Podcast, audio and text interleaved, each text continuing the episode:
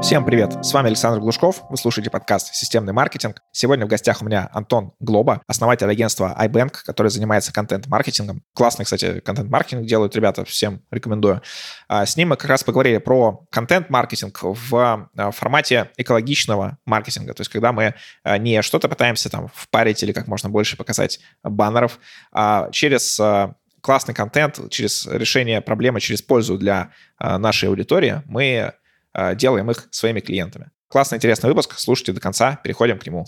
С 2014 года для ссылочного продвижения сайтов пользуюсь биржей ссылок GoGetLinks и рад ее сегодня посоветовать моим слушателям. Несмотря на то, что поисковые системы заявляют, что ссылки не работают, SEO-специалисты на практике регулярно опровергают это заявление. Ссылки как работали 10 лет назад, так и сейчас. Ссылочная напрямую влияет на рост эффективности вашей SEO-стратегии, а также ведет к росту трафика и прибыли. Особенно эффективно использовать вечные ссылки, когда платишь один раз, а ссылка размещается навсегда. Даже если с площадкой что-то случится, в Google Links вам подберут подходящую замену. GKL обеспечит органический рост ссылочной массы вашего сайта без ссылочных взрывов благодаря гибким настройкам стратегии размещения и функционала расписания публикации. Доступно размещение не только классических ссылок, но и ссылок для крауд-маркетинга, а также выстраивания многоуровневой структуры ссылочного. Каждая площадка в системе проходит строгий отбор по критериям качества и траста. Сайты все трастовые не созданы только с целью продажи ссылок. Слушатели моего подкаста могут зарегистрироваться в системе GoGetLinks по ссылке в описании. При регистрации получите специальный бонус. GoGetLinks — это ваш путь к вершинам SEO. Антон, привет, э, представься и расскажи немножко о себе. Саш, привет. Ну, меня зовут Антон Глоба. Я являюсь основателем агентства Bank.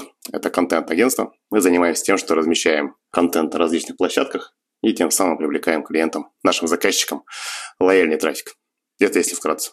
Супер. Э, как раз контент-маркетинг — это одно из направлений, которые я выбрал ключевыми э, для развития своего агентства. То есть у меня контент-маркетинг и SEO э, — это вот основные источники будут в этом году, поэтому как раз с тобой про это будем говорить. Тему мы с тобой обозначили как экологичный маркетинг, но я думаю, что нужно там уточнить, что в основном мы будем говорить про контент, потому что экологичного маркетинга может быть много. Мы все-таки говорим про контент, как продавать без насилия, как, в общем, сделать более приятным этот процесс продажи и вам как продавцам, и покупателям как покупателям. Для начала расскажи какое-то общее свое понимание, вот что ты закладываешь в понимание такой экологичный маркетинг, э, что для тебя там экологично, что не экологично. Да, крутая тема, прям вот крутая, я за нее очень топлю. И, собственно, все свое агентство устраивал вокруг этой миссии, скажем так, пусть это звучит громко как-то, да. Для меня экологичный маркетинг заключается в том, что клиент или потенциальный клиент или аудитория самостоятельно делает выбор, какому поставщику услуг или товаров ей обратиться. И делает это не через навязанную рекламу, которую там ей подставляют под глаза, засовывают в уши, э, прерывают э, фильмы и так далее, короче, навязывают. А когда клиенты сами находят своих поставщиков через полезный контент. Когда бренд размещает какую-нибудь важную полезную информацию не с целью продать, а с целью помочь, искренне помочь. Это ключевое. И клиент в процессе поиска этой информации находит бренд, прогревается, становится лояльным и в итоге становится его покупателем. Для меня это прям ну, самая суть экологичного маркетинга. Как ты думаешь, насколько вообще актуально в э, современном мире, где там борьба за внимание идет просто там колоссальная, э, и куча соцсетей, куча там всяких других отвлечений, там видео, аудио, статьи, что-то еще такое. При этом есть платный трафик, и, например, я знаю много там ребят, которые арбитражом занимаются, например, которые вообще не понимают, типа, зачем нам что-то еще, когда можем закупить трафик, купить, продать э, и заработать. Крутой вопрос, прям куда надо ведешь. В общем, смотрите, тут история какая. Когда мы занимаемся платной рекламой, когда мы покупаем внимание наших клиентов, точнее, пытаемся его купить, это с одной стороны, стоит денег, с другой стороны, с каждым днем это все менее и менее эффективно. Мы, мы научились фильтровать э, всю навязанную рекламу.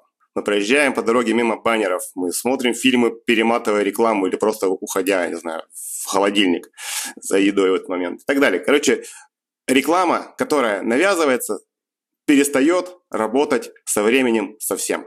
Это первое. Второе. Когда мы показываем рекламу, например, контекст в выдаче в поисковой, у нашего потенциального клиента есть примерно секунда, чтобы обратить на это внимание, а зачастую и того меньше.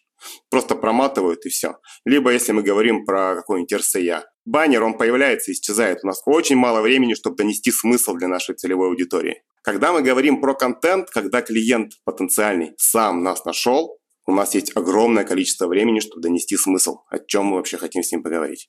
Ну, то есть, условно, если человек ищет, как ему похудеть, и бренд, который продает тренажеры, с удовольствием любезно предоставляет ему эту информацию, у него есть время, пока клиент потенциальный читает эту статью, нативно рассказать о своей компании, максимально нативно, ненавязчиво и прогревая и увеличивая лояльность. А у тебя есть э, вот хотя бы из твоего опыта, например, агентство, так как вы ведете клиентов, э, делаете им контент там классный, крутые, большие, длинные статьи, а насколько вообще люди сейчас э, читают статьи? Вот реально ли такое, что вот они заходят, им там со всех сторон баннеры, со всех сторон какие-нибудь уведомления в мессенджерах, а они такие, хоп, и полчаса читают статью, вдумчиво, может, даже что-то выделяя себе, выписывая. Это странно. Это даже для меня странно для человека, который занимается тем, что пишет статьи. Но люди читают статьи, при том читают длинные статьи. Сейчас популярны статьи на 12, на 14 тысяч знаков. Это прям длинные статьи. Это может 20 или 30 минут занять чтение, если вдумчиво читать. Читают.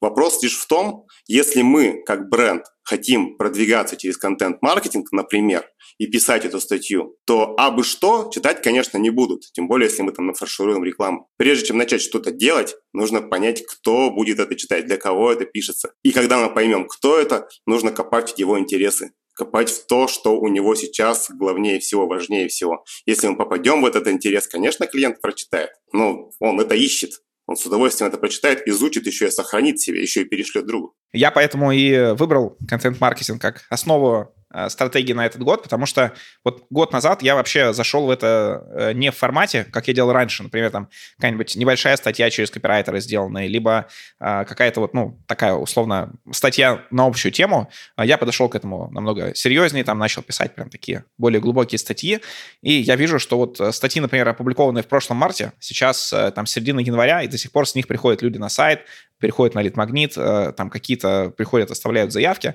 То есть все это такая долгосрочная история, которая работает, и при этом к тебе э, эти люди приходят, и они в процессе работы даже говорят, вот вы, вы же там вот эту вот статье писали, то есть они запоминают мысли, э, запоминают какие-то моменты, и ты, во-первых, у них ассоциируешься э, сильно с э, той услугой, которую ты предоставляешь, э, плюс там твоя какая-то экспертность, плюс они уже изначально к тебе пришли, потому что они согласны, например, с твоим подходом, ну или там видят в нем э, потенциальный для себя какой-то такой интерес. Наверное, здесь, э, знаешь, какой вопрос у меня к тебе есть? Вот многие компании не могут приступить к контент-маркетингу, потому что считают, что нам что-то интересное рассказать не получится. Э, там смотрят, например, на VC, на котором э, за прошлый год, например, очень сильно поднялись авторы, у которых, которые писали просто новостной контент, там, э, такой-то там день э, с начала СВО, и вот что там произошло, и там просто тысячи лайков, там, самый, наверное, там, залайканный блог, вот, и как мы же такое не можем писать, мы там какие-нибудь генераторы продаем, и что ж мы такое можем интересное написать. Для всех ли ниш актуален контент-маркетинг, и везде ли можно написать такую интересную статью, которая захватит твою аудиторию? Во-первых, хочу подтвердить, да, что контент-маркетинг реально работает долго. Это его большой-большой плюс. Один раз сложившись, можно потом очень долго собирать с него профит. А теперь по поводу ниш. Конечно, не всем нишам подходит контент-маркетинг. Проще, наверное, перечислить, кому подходит. Хотя, примерно плюс-минус одинаковое количество. В общем, не подходит. Давайте тех, кому не подходит. Не подходит локальным бизнесом, раз. То есть те, кто находится где-нибудь в каком-нибудь городе в единственном экземпляре. Конечно, там бомбить на VC статьи, которые там будут собирать по 10 тысяч просмотров со всей России, не, не супер эффективно, но можно, если есть ресурсы на то. Если говорить про коммерческие условия, то есть, ну, когда мы пишем прям в коммерческих э, целях, у нас есть редакция, и ждем от этого прям какой-то результат, и это встроено в контентную воронку, то тогда нужно четко распределять, четко понимать, подходит твой бизнес или нет. Значит, первое – это локация. Локальный бизнес нежелательно. А, соответственно, желательно, чтобы это был какой-то федеральный масштаб или, может быть, даже мировой масштаб. Тогда это очень подходит. Второе. А, если сегмент или ниша довольно широка, например, когда мы пишем про какую-нибудь присадку к дизельному, э, дизельному топливу для генераторов, используемых на Крайнем Севере, понятно, что контент, у нас целевая аудитория очень-очень узкая. То есть тут тоже надо сходить с целевки, получается. Соответственно, если целевая аудитория широкая, мы можем писать контент и абсолютно точно кого-нибудь зацепим. Если там у нас 200 человек со всей России, наша целевая аудитория, то смысла нет писать огромные статьи. Э, третье. Сегменты с маленьким средним чеком. Если у нас, там, мы продаем условно хлеб, причем делаем это в розницу, то контент-маркетинг тут не сильно поможет. Хотя, если говорить про хлеб, то тут высокий LTV. LTV высокий всегда компенсирует маленькую цену. Соответственно, если мы работаем на клиентов потенциальных, которые могут вернуться завтра, послезавтра, после-послезавтра, то тогда контент-маркетинг сработает. Но если это одна какая-то продажа, типа, ну, возьмем рынок B2C уплотнителей для окон. Ты купил его один раз в год, и больше тебе он не нужен никогда. И, ну, до следующего года точно не пригодится. Соответственно, для этого не очень подойдет.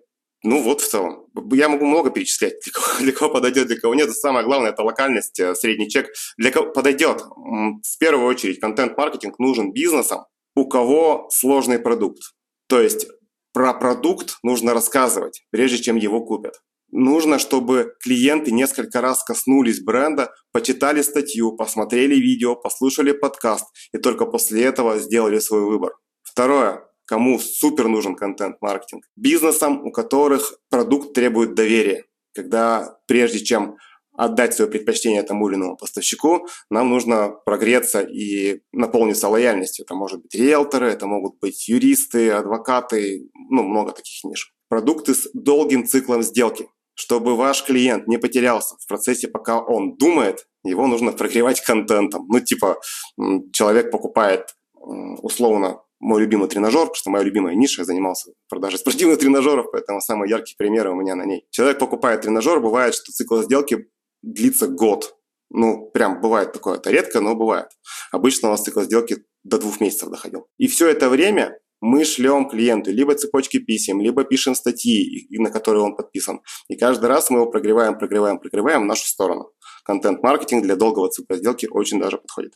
Супер. Э, я здесь еще добавлю такую, может быть, мета-смысл над этой штукой про то, что если вам нужно демонстрировать экспертность, то без контент-маркетинга, скорее всего, история не получится. У меня тоже э, довольно долго люди греются перед тем, как они заказать у меня маркетинговые услуги. Обычно это от 3 до 6 месяцев. Они читают там, канал или статьи, или там слушают подкаст, потом уже приходят. И про подкаст тоже я несколько раз уже про это говорил. Самый такой частый кейс, а, когда пришли клиенты ко мне после подкаста, либо к тому к спикеру, с которым я общаюсь, что они это слушали, потом через два месяца говорят, я вот проснулся и вспомнил про этот подкаст, понял, что мне нужно оттуда вот, и уже написал. То есть вот э, насколько долго может произойти э, время от того, как э, человек про вас услышал, с вами познакомился, до того, как он сформировал уже готовность обратиться к вам с своей задачей. Конечно, там, если он видел баннер, такого не будет. То есть он вряд ли вспомнит, какой баннер он видел даже 5 минут назад, потому что их слишком большое количество. Давай немножко про процесс поговорим, потому что это очень такая проблемная история. А вот э, у нас клиенты в основном B2B, писать контент классно у них не получается. Особенно если какие-то экспертные B2B услуги, у них есть э, эксперты, там, те, кто разбираются именно в самом продукте, в промышленности, там, в чем-то с этим связано, но э, они не умеют писать. При этом, э, если нанимать копирайтера, который вообще с рынка там, или с бирж, или еще откуда-то, то качество такого контента, оно очень сильно низкое, то есть это обычно что-то поверхностное, то, что скорее отпугнет клиентов от компании, чем привлечет каких-то новых. Вот, расскажи какие-то оптимальные подходы, когда вот есть э, ситуация, что нужно писать про что-то сложное, но при этом писать классно, э, но вот у нас э, в штате, например, нет людей, которые умеют писать. Для того, чтобы писать хорошо и качественно, в первую очередь важна аналитика ну, это прямо залог, это фундамент. Мы должны понимать, что, кто нас читает, с кем нас сравнивают, что уже написано такого же, что мы пишем, или снято то, что мы снимаем, и так далее. То есть нужно исследовать, первое, площадки, что уже написано, сделано, снято. Второе, это людей, кто наши клиенты, максимально глубоко. Понятно, что у всех уже составлен портрет целевой аудитории, все понимают, кто их покупатели. Далеко не все, большинства этой истории как раз нет, и мы, мы эту задачу решаем ча- чаще всего. Большинство, Саш, уверены, что знают. Ну, уверены, уверены, да, но в реальности всего, всего этого нет, да.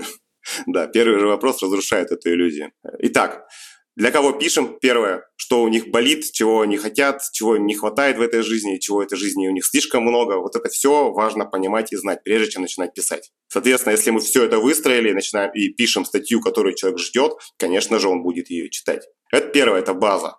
Второе, кто этим занимается. Если мы говорим про редакцию полноценную, то это должен быть обязательно редактор, это должен быть обязательно автор. Редактор – это человек, который собирает всю доступную информацию, проводит интервью, если это нужно, проводит исследования, если это нужно, собирает информацию в интернете, если это нужно. Ну, если все не предоставил эм, эксперт, например, бывает такое. И все эти смыслы передает автору, так, чтобы автор понял.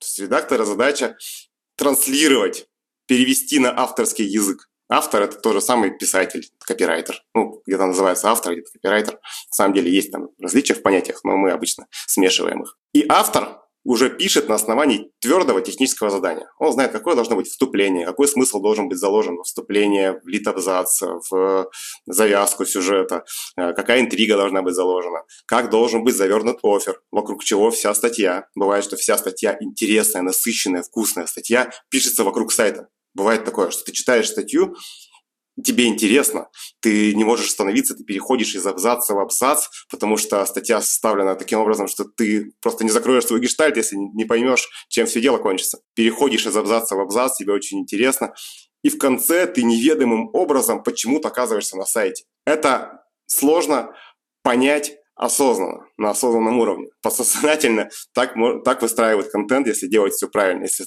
правильно сработали и редактор, и автор. Если задача, конечно, была перелить трафик, например, на сайт. Итак, автор пишет статью, и редактор ее принимает. Дело не в том, что автор не умеет чего-то такого, чего умеет редактор. Мы запрещаем, например, нашим редакторам писать статьи и их же принимать у себя. Это должно быть абсолютно точно два разных человека. Потому что автор не может оценить то, что он написал он не может объективно оценить это. Глаз замыливается, и ты перестаешь понимать вообще смысл, доносишь или нет. Поэтому нужна внешняя оценка. Вот эта связка автор плюс редактор должны быть прям вот, прям вот must have. Все остальные это дизайнер, которые создадут э, видеоряд или графический материал на основании тоже технического задания. Это может быть маркетолог, который будет проводить исследования. Они все опциональны есть они, если постоянно они нужны, конечно, их лучше нанять штат. Если в них постоянно нет необходимости, то автор и редактор вполне достаточно. Ну, в целом, выглядит так. Кстати, да, редактора часто не хватает, даже вот у клиентов или у меня, я помню, что вот когда я писал статьи, у меня не было редактора, я допускал огромное количество каких-то ошибок, которые я вот не замечаю даже, потому что, не знаю, у меня куда-то пропала грамотность, если раньше я был такой суперграмотность, то сейчас я просто некоторые вещи могу пропускать, наверное, потому что много типа, информации постоянно обрабатываешь и не обращаешь внимания там на э, вот эту историю. И при этом это может отпугнуть тех клиентов, для кого это важно. То есть, ну, кому-то до сих пор в B2B, особенно тем людям, которые работают в корпорациях, им важно, чтобы у тебя было все правильно. Важно правильные, э, там, нет ошибок предложения, нет ошибок в словах, орфография, там, пунктуация, компоновка. То есть если там это презентация, то это вот по определенным параметрам выравнивание, всякие вот эти вот истории. Ну вот, это все может быть важно, и редактор, а, кроме того, что он вам со смыслами поможет, потому что вы можете писать, э, как любые эксперты любят писать для других экспертов, а не для своих клиентов, то есть каким-то непонятным языком, но еще и с именно внешним видом статьи. Вот, поэтому редактор, мне кажется, это такой вот must-have. На самом деле за ошибками следит не столько редактор, сколько корректор. Можно отдать корректору совсем немного денег, он стоит 100 рублей за статью. И он там все поправит. Корректор – это тот человек, который действительно отвечает за правописание, чтобы все было четко, чтобы там переносы, тирешки, двойные n и все остальное было соблюдено. У нас была даже история, мы там пытались всяческим образом настроить э, процесс так, чтобы не было ошибок грамматических. Там штрафовали, награждали за, тысячи, за количество ошибок. Но в итоге поняли, что это только доставляет лишний стресс. Автор, который пишет пишет парится за ошибки, начинает совершать логистические ошибки. Поэтому важно, чтобы все расслабились, занимались своим делом, какой-то внешний человек, типа корректора на фрилансе, он ну, реально стоит копейки. 50 рублей за тысячу знаков он стоит. Отдать кому-то на фрилансе, он нормально проверит. Первое. И второе, есть э, сайты, сервисы, через которые я лично все свои статьи на VC прогоняю. И это Глафред, это txt.ru. Они 99% ошибок вычищают. И это, да, это очень важно, потому что это вежливость. Ну, то есть, если мы пишем статьи для B2B, для какого-то, да хоть для кого, для любого читателя, и там допускаются ошибки грамматические, это не очень корректно, что ли. Я еще обычно тексты через uh, Тургенев uh, проверяю, через сервис да, Ташманова, чтобы да, тоже. Да, seo риски снизить. Uh, окей, представим, что мы написали статью, нам нужно делать дистрибуцию. А, есть э, различные сайты в интернете, такие как там VC.ru, там Хабар и прочее, где много аудитории. Есть э, свои э, блоги, там свой сайт. Есть какие-то еще сейчас телеграм-каналы, куча разных вариантов, где публиковать эту статью. Что ты скажешь, вот, что среднему такому российскому бизнесу, например, это B2B, какой-нибудь SaaS, вот что им актуальнее, куда идти? Создавать на своем сайте, но получать меньше трафика, может быть, а, или отдавать статью там на условно VC, собирать трафик там, потому что его больше? Аналитика. Если мы проведем грамотную аналитику и поймем, где наш клиент, где он нас читает, или он в поиске вводит запрос и из поиска идет, или он заходит на vc.ru и там смотрит в потоке, или и там, и там, это нам подскажет, как себя лучше вести. Лучше, конечно, присутствовать везде, на всех площадках по максимуму, но ресурс не у всех позволяет это сделать. Поэтому, проанализировав, мы можем четко понять. У нас, например, есть э, статьи и на сайте обязательно, потому что по SEO сайт хорошо продвигается. На vc.ru очень много экспертных статей, потому что сам по себе VC, вообще любая UGC-площадка более-менее раскрученная, особенно VC, очень хорошо ранжируется и выдается в Яндексе. Единственное, что мы сейчас начали, в Яндексе, и в Гугле, мы сейчас начали дополнительно по SEO адаптировать эти статьи, дает, кстати, крутой результат. Поэтому в первую очередь анализировать, во вторую очередь, конечно, дистрибуция помогает.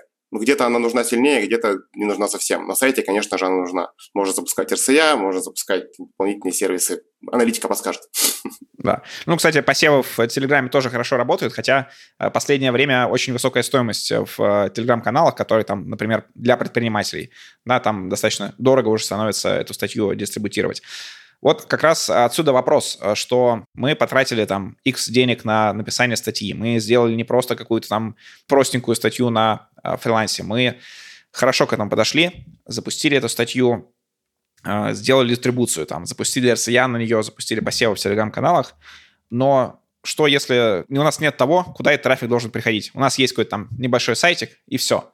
Вот. Насколько я понимаю, а, чтобы делать такой маркетинг, у тебя и сама система как бы маркетинга уже должна быть э, готова к приему какого-то трафика. Вот. Расскажи про этот вариант. А, что ты считаешь важным здесь, вот что важным в воронке, и какие есть вообще форматы, которые ты сейчас считаешь актуальными для э, перевода трафика со статьи в заказчиков? Спасибо тебе за этот вопрос, Саша. Прям сердечное спасибо.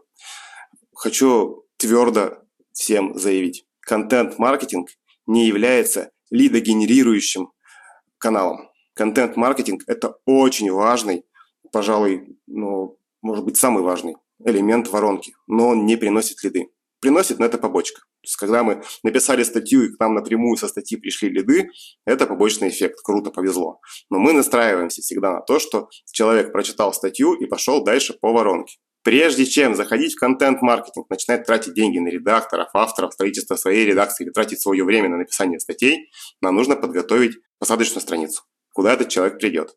Либо это может быть сайт, где мы будем закрывать уже на продажу его, либо если мы более продвинутые маркетологи, мы подготовим еще промежуточный какой-то этап. Это может быть либо трипфайр, подарок, э, может быть что-то более хитроумная, и желательно, чтобы была польза на каждом этапе. Мы в нашем новом мире в 2024 году забываем о манипуляциях. Больше это не действует. Получи чек-лист э, бесполезный, получи э, мою книгу из трех листочков.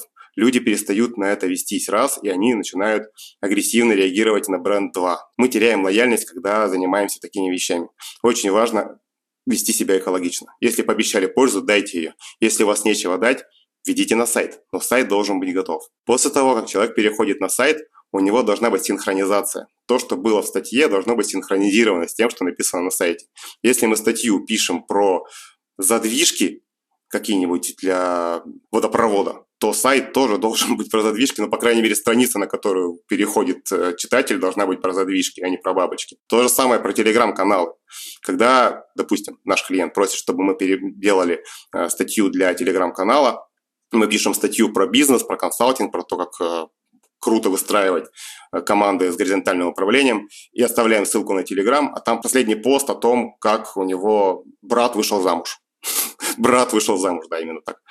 Э, вот. И, конечно, это не синхронизировано абсолютно. Должно все перетекать из одного в другое гармонично, логически, чтобы человек приходил туда, куда собирался прийти. А здесь я добавлю, что как раз вот когда человек уже переходит, уже познакомился с вашей статьей, там, почитал, уже больше готов, вот здесь уже можно немножко больше, не то что агрессировать, но уже впрямую э, продавать э, свои услуги, то есть не в статье, а когда он куда-то перешел. Как пример, скажу, что когда я закупал рекламу на телеграм-канал, это был э, вот из Telegram Ads, я сравнивал, какой вот последний пост, и люди приходят, подписываются. И самая дешевая стоимость подписчика, и самые лояльные подписчики э, были те, кто приходил, видел, что у меня последний пост про то, что я продаю консультации, столько стоит, вот, то получите. А когда я делал просто там экспертный контент, э, там какие-то свои либо мысли, либо там опыт, то стоимость подписчика была дороже. Вот. И как раз вот когда они к вам уже пришли, там уже можно больше рассказать про свой продукт, сколько стоит там и вся вот эта вот история. Да, абсолютно. Честность всегда играет намного лучше, чем попытка манипулировать. Даже статьи. Если мы хотим продавать в статье, и никуда от этого не деться, у нас такая статья, мы делаем это открыто и говорим, ребят, послушайте, мы хотим, чтобы вы это видели, у нас настолько крутейший продукт. Просто не проходите мимо, зайдите и посмотрите на него хотя бы. У меня все. Вот как-то так. Это вызовет симпатию люди придут и поймут, что по-честному к ним подошли и попросили, там, ну, предложили посмотреть. Окей. То же самое и, да, Саш, на телеграм-канале последний пост продажный, это прям норм. Потому что люди ожидают этого, если переходят по ссылке. Антон, спасибо тебе за выпуск. Хорошо прошлись по этой теме, про контент-маркетинг. У меня, по-моему, не так много выпусков было по ней. Напоследок, э, дай напутствие тем, кто еще не использует контент-маркетинг, кто считает, что это там устаревшая какая-то история, как э, некоторые считают так про e-mail, что e-mail не работает, хотя на самом деле все отлично работает, и это, по-моему, база и основа. Я хочу донести главное. Что бы мы ни делали в нашей жизни, мы должны делать это экологично не нарушая чужие границы, не насилуя никого, потому что любое долгосрочное сотрудничество должно строиться на взаимной выгоде. Если мы хотим что-то предложить клиенту, нужно сделать это так, чтобы он хотел видеть эту рекламу. Соответственно, первое, что мы делаем, еще раз повторю, проводим аналитику. Мы должны понимать, кто нас смотрит, читает, слушает. Второе, понимаем, что ему нужно и даем ему то, что он хочет. И третье, готовим нашу воронку продаж посадочные страницы должны быть готовы к потоку трафика. И будет с вами сила и лиды. Всем спасибо за внимание. Кстати, по ссылке, которая находится в описании к этому подкасту, вы можете скачать дорожную карту по запуску B2B маркетинга, в котором есть 5 этапов и 32 инструмента, которые по этим этапам разбиты. Карта будет актуальна тем, кто хочет запустить B2B маркетинг, но пока не понимает, как к нему подойти. То есть, что запускать первым, какие инструменты, что нужно, что не нужно. Актуальная, полезная информация. Переходите, скачивайте. Всем пока.